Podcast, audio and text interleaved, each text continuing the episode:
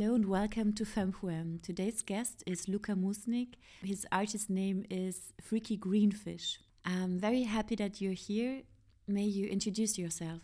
Hello, I'm a transmedia artist who used to study music business, and now I'm most of the times I'm just pretending to be a painting, and I'm working with a new definition of painting where I define it through the usage of linen and frames. So everything that's out of those two materials is a painting for me, and I'm trying to find my own way of painting and trying to explore this new universe. I also want to start with um, text I wrote about the, these two materials and what they mean to me.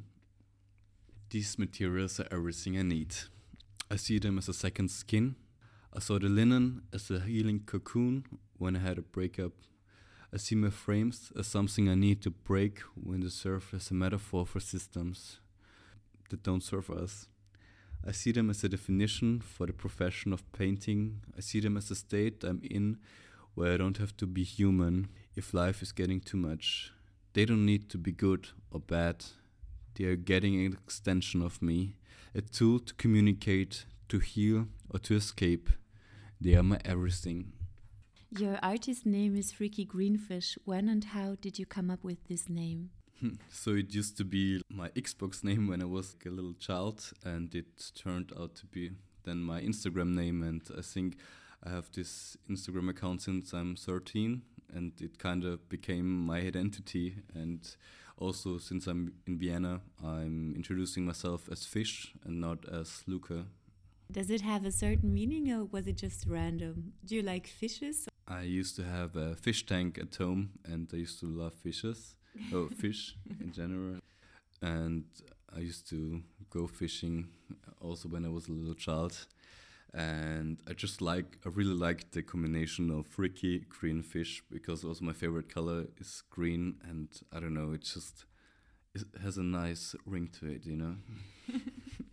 so you said that you, most of the time you're trying to become a painting when was the first time that you constructed something out of frames like a mask or a sculpture? When was that?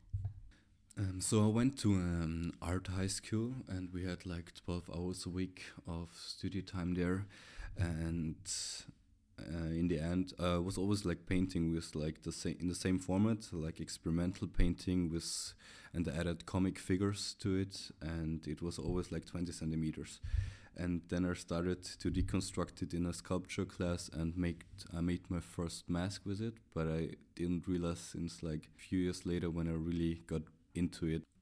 Why did you choose to become a painting? It just really fits to my concept of deconstructing the normal canvas, uh, which consists out of the frames, uh, so the stretch bars and uh, the canvas, the fabric on it. And I deconstructed it, and I was experimenting with it, and then I started to reconstruct it over my body, and I think it just really fit to the concept, but also I did in the Corona times, and the first time I like really became a painting where I made like a full costumes out of these two materials uh, was in a performance where I locked myself away for three days in Carinthia. And I was working with this isolation and the isolation in Corona, which reminded me when I grew up in Carinthia, where I was very racist, and it was easier to stay at home than to just be outside. So I just was at home the whole time, and Corona just reminded me of those times. And then uh, inside of this gallery, I was locked in I started to make friends out of these canvases and little people, but they also started to reject me the way I am, and then I, I wanted to become like them. Uh, so I made this whole costumes, but it wasn't enough, and they still rejected me. But yeah, I mean, this frame and linen stuff, I think it's always like means something different for different time periods of my life. What kind of role do you think a painting has within society? Because I remember that once we had a conversation and you told me that you kind of like became a painting because you think that a painting has more influence on social structures or politics sometimes than real politicians.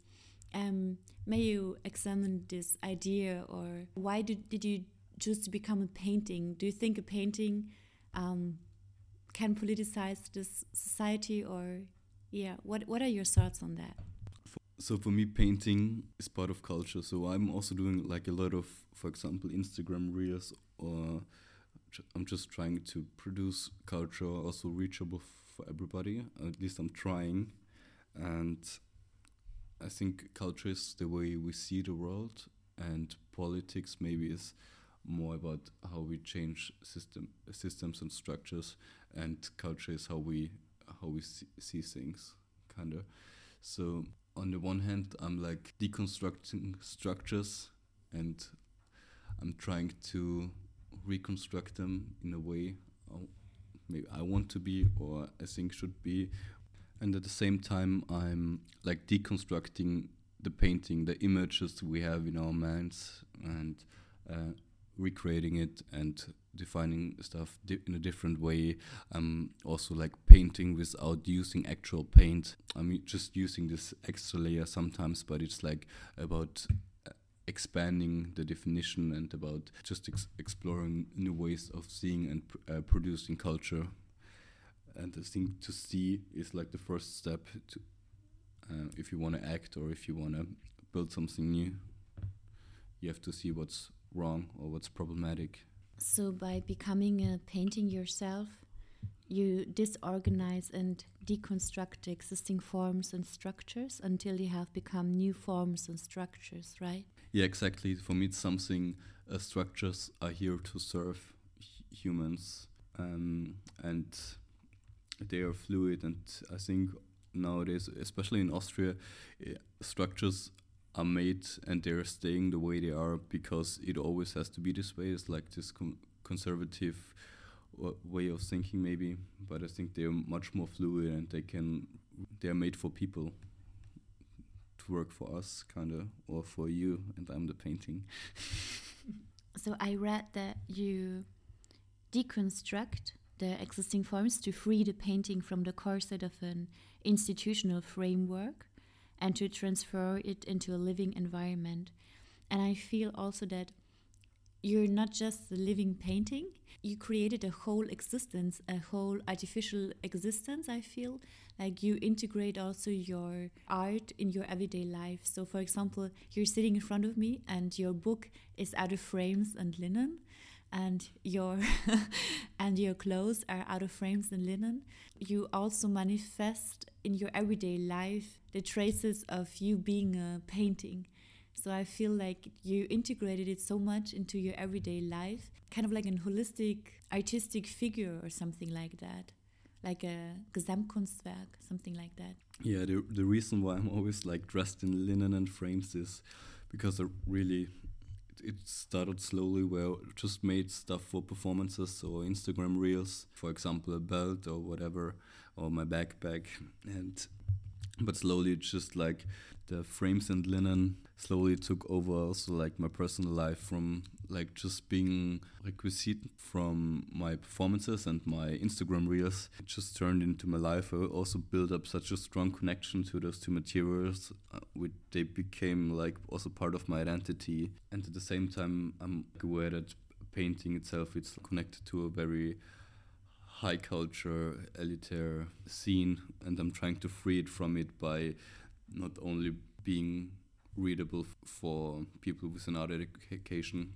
What comes into my mind immediately was also the performance that I saw of you that you also used yourself as a painting that is attacked and so you attacked yourself as a painting with with paint or in that case it was tomatoes so also referring to activists who are trying to point out that our uh, planet is dying. I really like that also that you also take the the activism within the performances and you attack the institutional painting that you also incorporate in a way in that moment and uh, and attack it and that's also very beautiful and you combine that also with hip hop at the same time hip hop was always political it was kind of like the politics of the streets and made also the interests of the people who didn't have a voice, the, the voice of the voices, really visible for a really long time. Let's say in the beginning, in the beginnings of hip hop.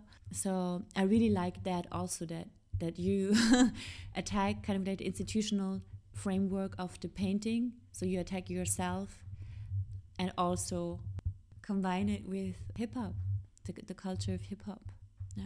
Yeah, I'm also a very big hip hop fan. I used to rap also when I was younger, and I also stopped doing art because I thought I couldn't achieve a certain stage of activism or audience um, to change something with fine arts, kind of, and that's why I'm now trying to also break break with with that. Sometimes it was super important for me to make a tribute to the Just Stop Oil activists in the UK it was like the last generation, um, letzte Generation in Austria. They were sp uh, spilling soup over Klimt, and that's why I wanted to refer to them. And I thought also it would be like nice because everybody was complaining about uh, the painting, and I was like just spilling tomato sauce over myself. It's interesting. Yeah, and over over yourself, there's not a plastic yeah. shield. so there was the damage, and you compared to the other paintings. Yeah. Yeah. Would you describe your art or yourself as, as an activist? So when I started doing art again, it was very political, but still, I think only like now in the last uh, few months I started to also describe myself as an activist because I was kind of gatekeeping the term, even though it was always like super important for me to to provoke change. But I never felt like I'm doing enough for it.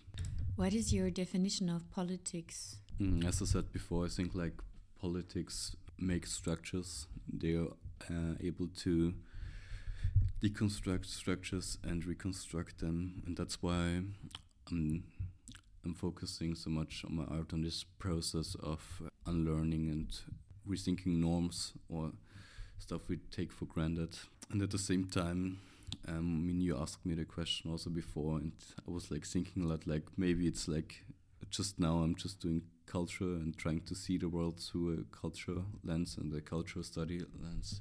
And maybe sometimes I I stopped doing art and just go into politics, but because why not, I guess. yeah, what I also really like is the definition of Gramsci. He, Antonio Gramsci, he was an Italian communist, but the history of Italian communism was very different to the communism in, in Russia or, or in Germany. So it was very interesting that he said that every person is a politician because every person can change uh, their environment and the people around them. And at the same time, everyone is, is a philosopher. And he was referring to that as, in German, it's called like Wirklichkeitsnahe Philosoph, a philosopher which is close to reality. I, I really think that this is a very beautiful description of politics because it brings you back to your own responsibility and also your own power that you are able to change something, even if it's just like one person in your life. You can have a lasting impact on this world, you know, by, by changing your environment, by changing the people around you. And I think that this is very beautiful because I think a lot of times we just think of politics which are kind of like not reachable for us because in a way most of the time we will always be defeated. There are so many weapons and everything. I once thought of of beckett uh, with this um, waiting for godot that this is like the most political act to always stand up again. And if you fall every day yet you just continue to stand up again to stand up again. And that this is kind of like this everyday resistance. And this is so beautiful i feel because it, it uh, gives back the power the power to the people in a way. But of course um, a revolution would be great. I think also that i as an artist should try at least to be a role model. Of course I can't be perfect. Everybody should reflect and everybody should be a politician. I also think that artists function as a role model also in society maybe. I mean, not everybody has like the privilege to go to see art exhibitions or go to art fairs or whatever. But that's why I'm like also like criticizing high high culture. Everybody's like trying to change the world with with something nobody understands because they need to have like a, a vocabulary, a certain type of education, and I, I think for me it's like important to satisfy both worlds. I mean, for on the one side the gatekeepers or like people who are who have like a lot of knowledge or like about um, certain topics, especially so sociology. But on the other hand, I'm trying to make works which are immersive. I'm trying to build room installations or whatever, where everybody can be like, "Oh, okay, nice," and then um, most of the times I'm standing next to the piece and I'm uh, starting to talk, or I'm sharing it via Instagram, and uh, people can really see what is going on behind an abstract piece or or like behind my piece. So the art education part is very important for me as well. You told me also that you were writing about Gramsci, um, Antonio Gramsci too. May you explain your ideas about that? So Antonio Gramsci wrote about uh, fundamental intellectuals and organic intellectuals. And fundamental intellectuals are people in universities, for example, who are trying to uphold certain power structures, and organic intellectuals are trying to deconstruct power structures, and tr- they are also trying to provide the, the knowledge they learn from at university uh, to a working class. And they, most of the times they come from a working class. And I'm currently writing on on a paper which is about uh, what is an organic artist because most of the times I think art is very fundamental because especially when you look into the art market it's you always try to make something that makes rich people richer and that's super fundamental. What is the role of art within society for you? Besides the things i mentioned already i think art is like very good at communicating to people and i think there are two things you want to communicate and it's on the one side it's like subjective matters of like uh, suppression or, or whatever and the, on the other side um, to communicate science to people and to make it visual to make it interesting because I think a lot of people aren't into science or don't know what's happening right now in a lot of fields because there isn't like a bridge between people and science. A friend of mine she she said that she thinks that art is serving people to experience feelings and affections and that it's kind of like a cathartic moment to go in an art exhibition or to see something maybe very radical mm. but you can also kind of like connect to the feeling and it's kind of like also a, a consumism of, of feelings mm. and sensations that maybe a lot of people are not feeling all of the time. She was telling me, for example, that during Corona, she felt that a small part of why society felt like that it's breaking apart mm. was also that all the repressed feelings are not there to be lived anymore because there is there's no there are no art spaces there are no galleries there are no theaters and and nothing and kind of like that this is also something very important to to process feelings for the society the thought is very interesting that it's maybe true that sometimes we consume in a way or live through art um, parts of us that we we maybe repress in the everyday life. What do you think about that?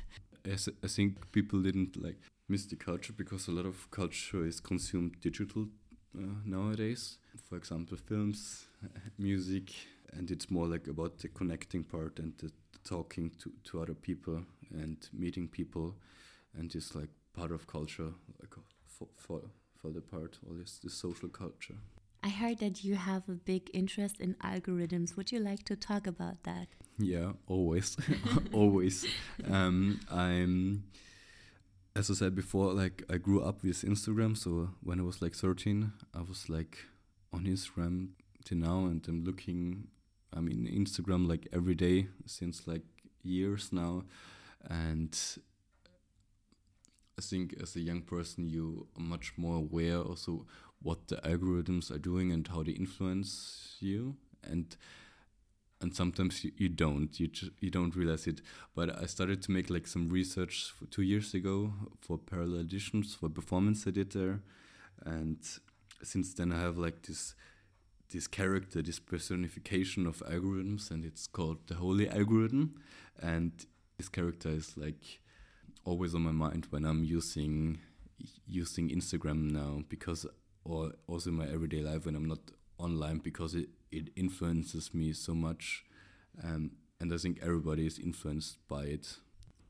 For me, algorithms are holy or like why i call my algorithm my personification as holy is because they have something omnipresent they're everywhere they are kind of undeniable or they feel like it they feel objective um, even though they aren't and we are spending so much time with them, feeding them with with informations like prayers.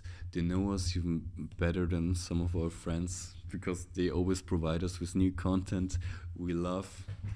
And even though they feel so objective, of course, they're like they're reproducing the same mistakes human or mistakes the same problems humans have like racism transphobia sexism and so on because they're trained by humans for humans, and that's like something we need to figure out, or which is like something that's currently a big problem, I think. Do you think that humans can learn about their own behaviors and their own desires through the reflection of the algorithms? I think a big problem with artificial intelligence nowadays is that it's like a black box and you don't know why they decide certain things or why they're going to give you that piece of content, for example. But most of the times, um, they are better at diagnosing, for example, illnesses than, than if you would go to a doctor um, and and then they, for example, give you advertisement for your tummy because they know that your tummy hurts or or you have like a heart disease or whatever because they recognize it through the your behavior. Yeah also your google searches. You as a consumer of these platforms feed the the algorithm and the algorithm feeds you. And it's kind of like a co-creation between the machine and the human. And because you are giving all these informations about yourself and about your interest and this machine mirrors also your own interests to keep you on the platform. And i think that's a very interesting um, relationship. Yeah for sure. But there's also like a third party for example with instagram it's meta and i think it's always like sometimes also forgotten that it's like the third party also playing a big role in it. I think I don't want to be like critical about the algorithm. I mean, I am critical about it, but at the same time, I'm not because I'm also like enjoying the benefits from it, and I have like. I also having like this weird relationship where I'm like super thankful for the algorithm that it provides me with stuff that interests me, for example. On the other hand, it's creeping me out sometimes, or yeah, it's like a weird, weird relationship towards like the holy algorithm for life.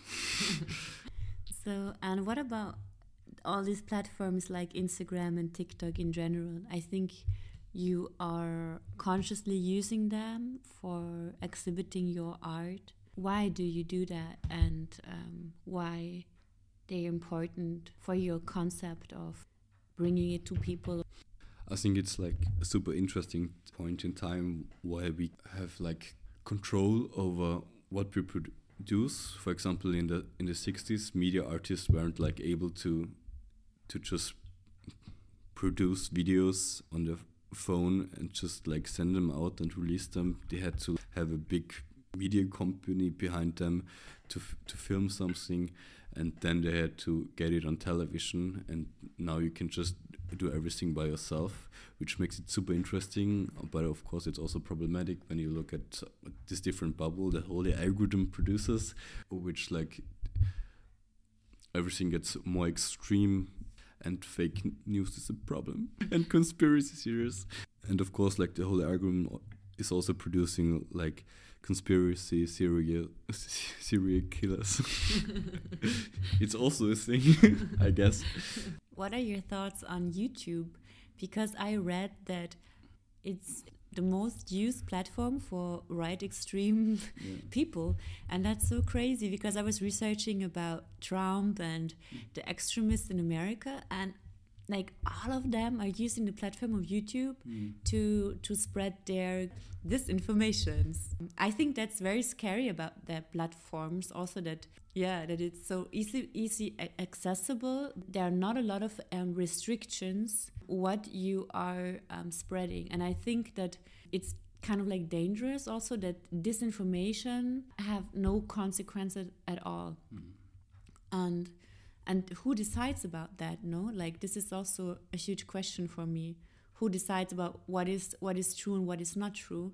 And um, i just remember that trump's uh, secretary he said that if they have questions float them with shit. If they ask more questions float them with more shit. Mm. so like when nothing is right anymore and no like everything is a lie that he, he was telling all the time like all, everyone is lying don't trust anybody. So if you don't trust anybody anymore then he himself had no consequences mm of mm-hmm. his behavior anymore so it's it's kind of like a wild wild uh, field out there for these yeah i don't know for right-wing ex extremists using the platforms a lot of people a lot of people in, on, from the right aren't afraid of like new medias and they're just doing it and leftists are always like more they're or overthinking it, which is good, but at the same time, then the, the right is like, as you said, like maybe producing a lot of more content and influencing culture way more. As, and I think this digital culture, if like the left isn't participating in it, then it's just going to be um, there's just going to be fake news out there or, or right wing, um, and that's that's why I'm like not fully against social media or like that's why I'm working with it. That's because it's a tool we should use, and it's can be super empowering and super helpful for a movement. And at the same time, if you look at protests in the Middle East, um, so so much stuff is getting is getting pushed through so social media and uh, is made aware uh, in the in the West or in like in Europe, for example. And also Twitter is super important, and that's like that's why it's such a shame that Elon Musk is like taking over Twitter because it was such an important platform for for journalism. Yeah.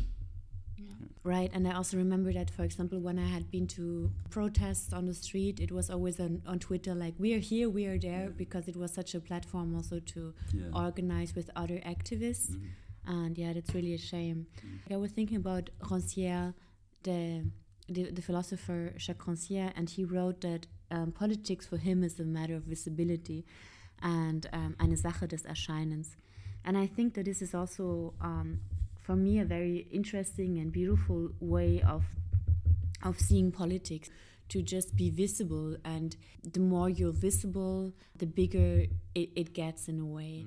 The, the one who's speaking has power and the more you speak the more power you have. It doesn't matter what you're speaking. But it's also it's always about also seeing who's in charge and who has the voice within society who's speaking and which intentions has a person to speak. And when you think with Foucault it's about increasing the dispositive.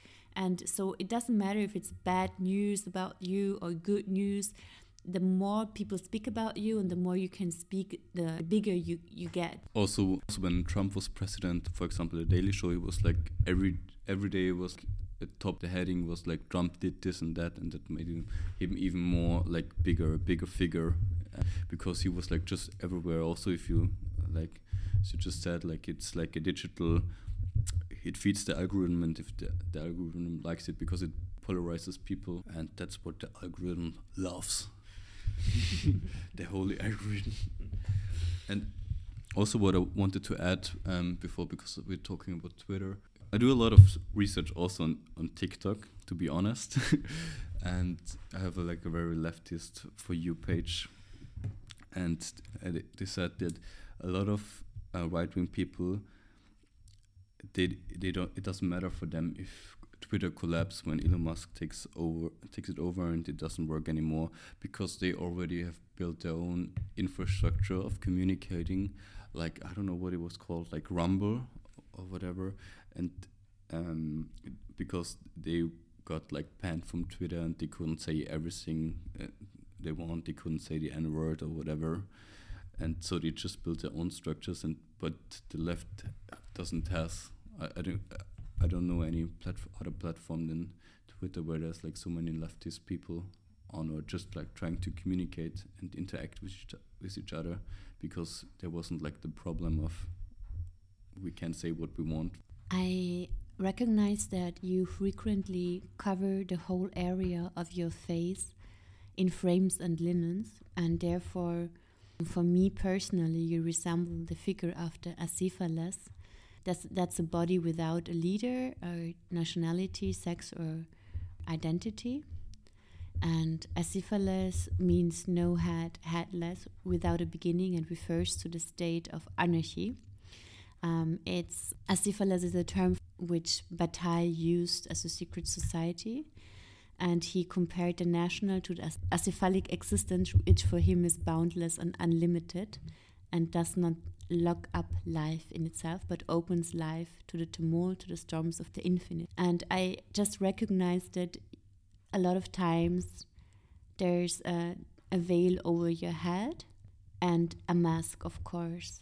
This, for me, in a way frees the performing body from the over interpretation and over codification of a face because a face for me it's always the icon of the regime of significance and I feel that your wooden frames and linens become a vanishing line of significance. Also, the face from which individuality, subjectivity aims to be read, it's hidden in your performances.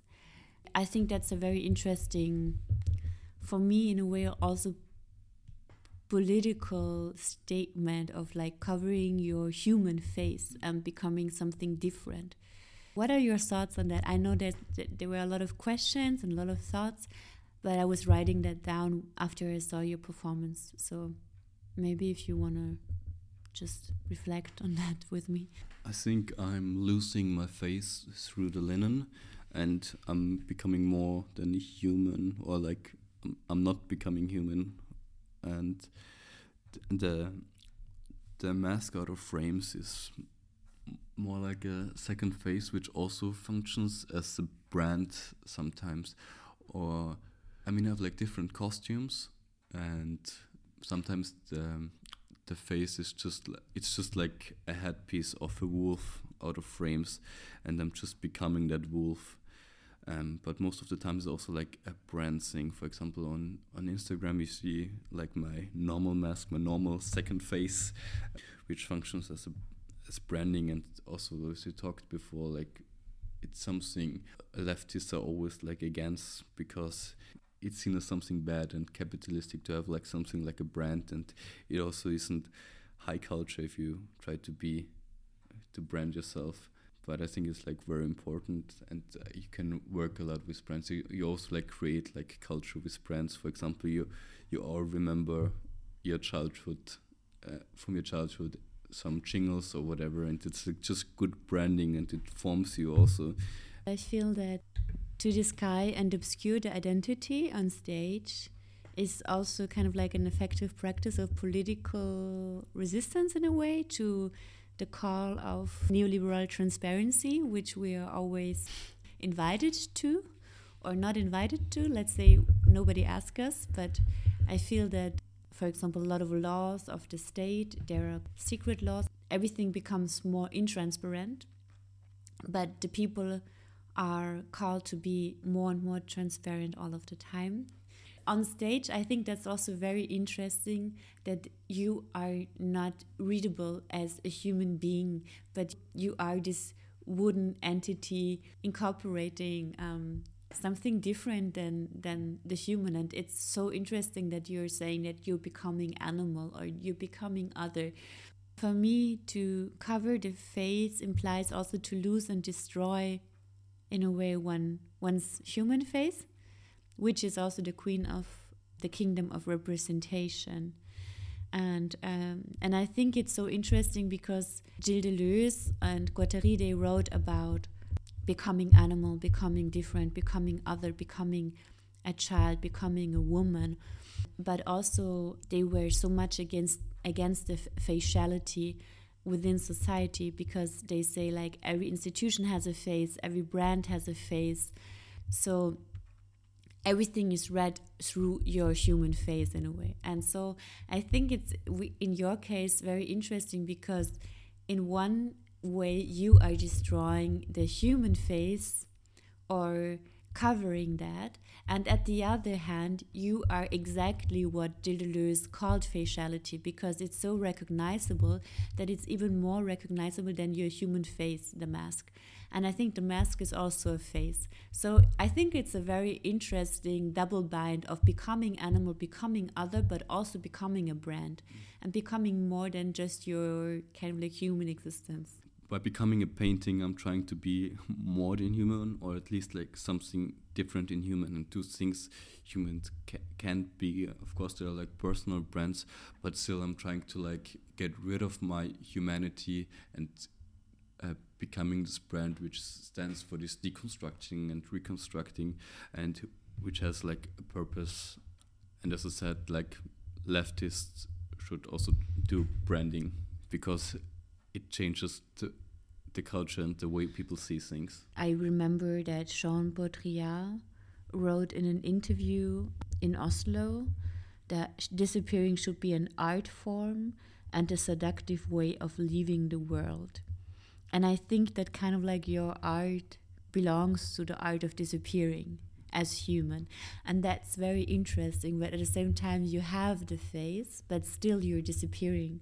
And he was writing part of disappearing is to disappear before dying, to disappear before running dry, while you still have something to say. Many people and intellectuals continue, unfortunately for them, to speak. That are his words. And I also feel like you're vanishing like a puff in a way. And you are also pushing your body towards the edge and you're exhausting your, your body and you're experiencing kind of like, as you said, like border experiences or something like that. What, what do you think about that? Do you, do you experience that too? Like kind of like disappearing in a way as human identity or something like that?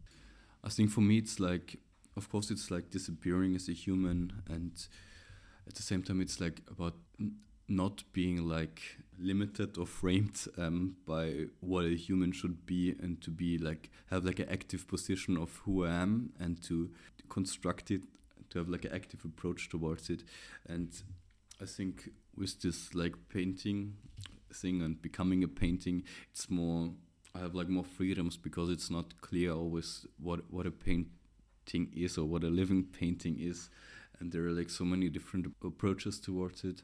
I think it just gives me freedom to to be and to not just be human and the human does X and Y, and that's why I can do that and this active approach is really important for me to like because that's why I also do so many different medias because it feels like I can do whatever I want kinda or like I can achieve whatever I want sometimes and that's why maybe the, the term human sometimes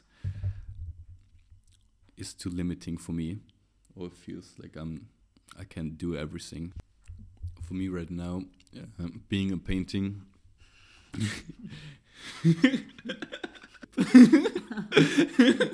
For me personally, as a painting, I'm currently feeling like that I'm having a purpose and that I that I'm working towards this goal in, in also kind of a neoliberalistic way. Like I'm really working very hard to achieve my goals and to try to make like political change happen and i think i have like a certain i had like a certain plan of how i'm doing it for example like uh, right now was like just building up a lot of experience as an artist and um, trying to exhibit as much as i can and do doing performances trying to think about interesting ideas and now i think it's getting more political and i think it's gonna get more political every day from now on and see where it's heading to and to fulfill this purpose of of change.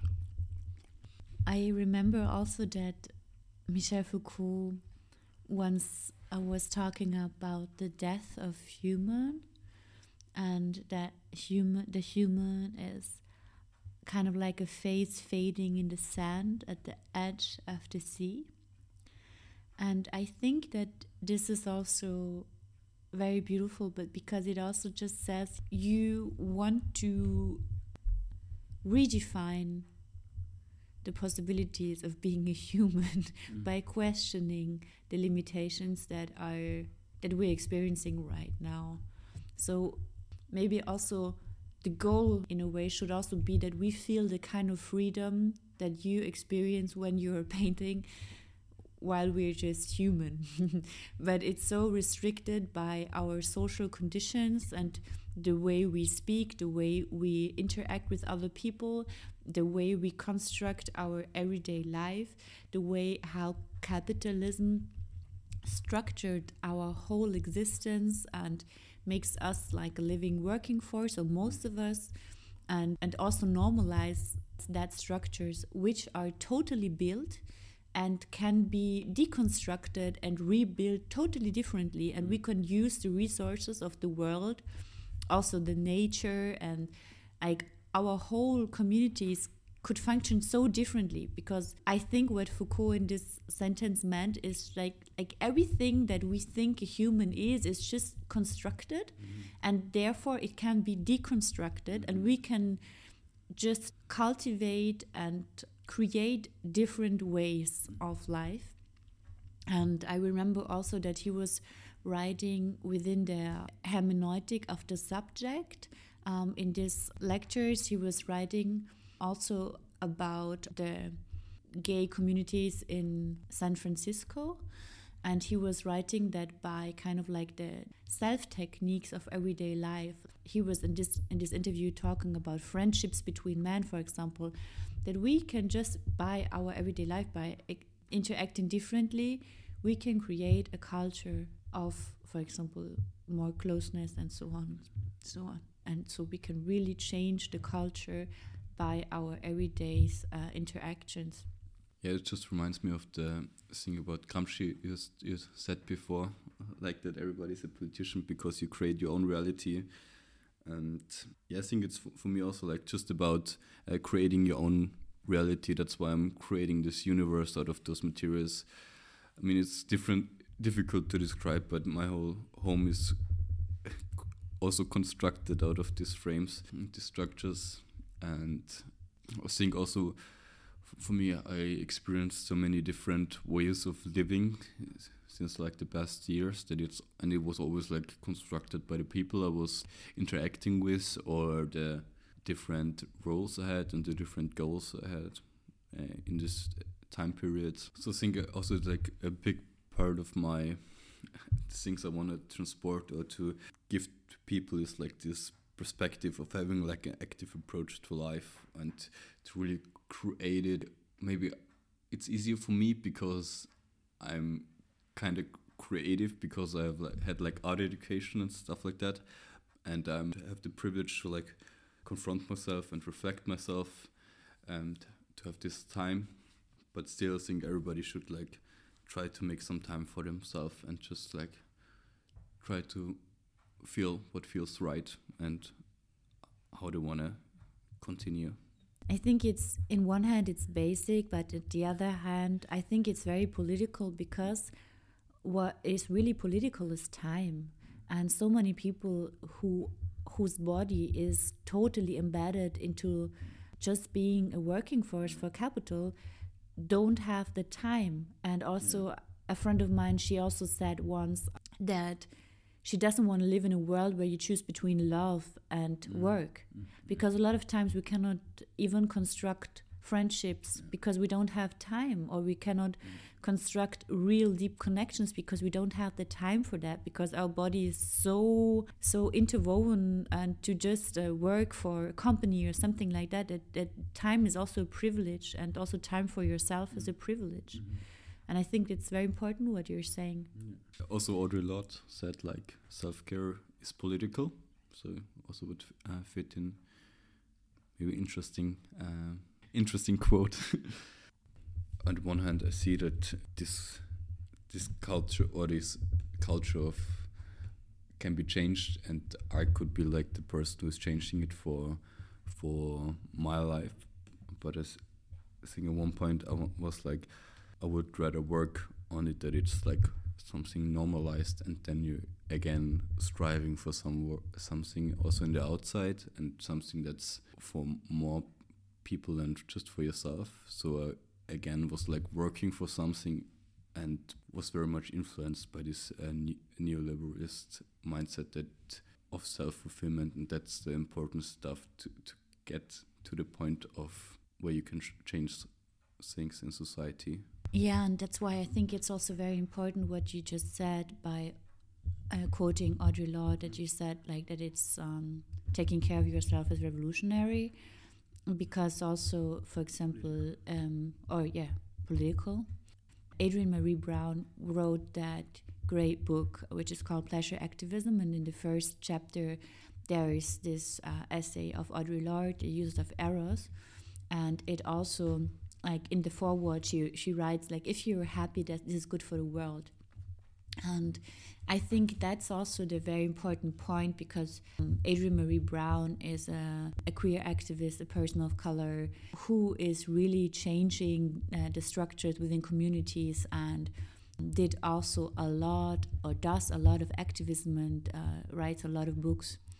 And this form of self care comes from activism and not from the place of a neoliberal call for um, always becoming different and better and uh, so when it doesn't come from the place of competition and always trying to be better than others and always trying to improve yourself but of really enjoying and also seeing the the power that lies within these moments in everyday life. For example Audre Lorde she wrote about this moment where she has like some drop of butter on her finger and it melts in the sun. And she remembers that as a child and she remembers that moment. And i think this moment of real pleasure of joy this really yes to life the yes that lies within for example an orgasm like the really yes to life yes to the other person yes to the vitality of life and that this also then can kind of like flow into your activism and your power of being alive and this is a really a huge resource but not under the pressure of a neoliberal society which always tells you you have to improve you're not allowed to rest you're not allowed to enjoy mm. You're not allowed to don't be productive for a second. Um, and i think that's a very huge difference um, what i just heard what you were saying you know mm. between being in this rat race or really using eros or pleasure as a source for your activism. Yeah, I think a lot of people also in the activism scene are like having burnouts kind of because they uh, it's like really emotional topic uh, for them or of course it is like and then they find like no reason to rest and I think I also feel sometimes like it, even though it wasn't my work wasn't so. Also, when my work wasn't so political, because I still had this goal of provoking change. That it and it was like just the first step of like just gaining some influence, or at least to establish myself as an artist. But yeah, of course, it's nice to just hang sometimes like a painting. yeah. The final questions: Which structures do you want to build for society? And what is your mission for the future regarding our society? I mean, it's a huge question, but just in case you want to answer that. I want to construct a world where economic growth isn't important, where not all structures are built, that profit is the most desirable thing, that the structures are built for people, for the planet, and at the same time, I think there are so many problems that I, I'm sometimes not even like nowadays I'm not speaking about certain topics. I think we as a society have to deconstruct so many different parts of our society that it's hard to point out one or two things. For example, like economic growth, sexism, there, and racism, etc. It's there's so much stuff going wrong. I think it sh should be like more of a question: who should build the structures, and how we can change them, how we can deconstruct them, and and for sure we don't just like deconstruct. We also like have to build new structures that are hopefully going to be better than the ones we have right now. Thank you so much for coming. It was a pleasure talking to you. Uh, thank you for being my guest. Thank you so much for inviting me.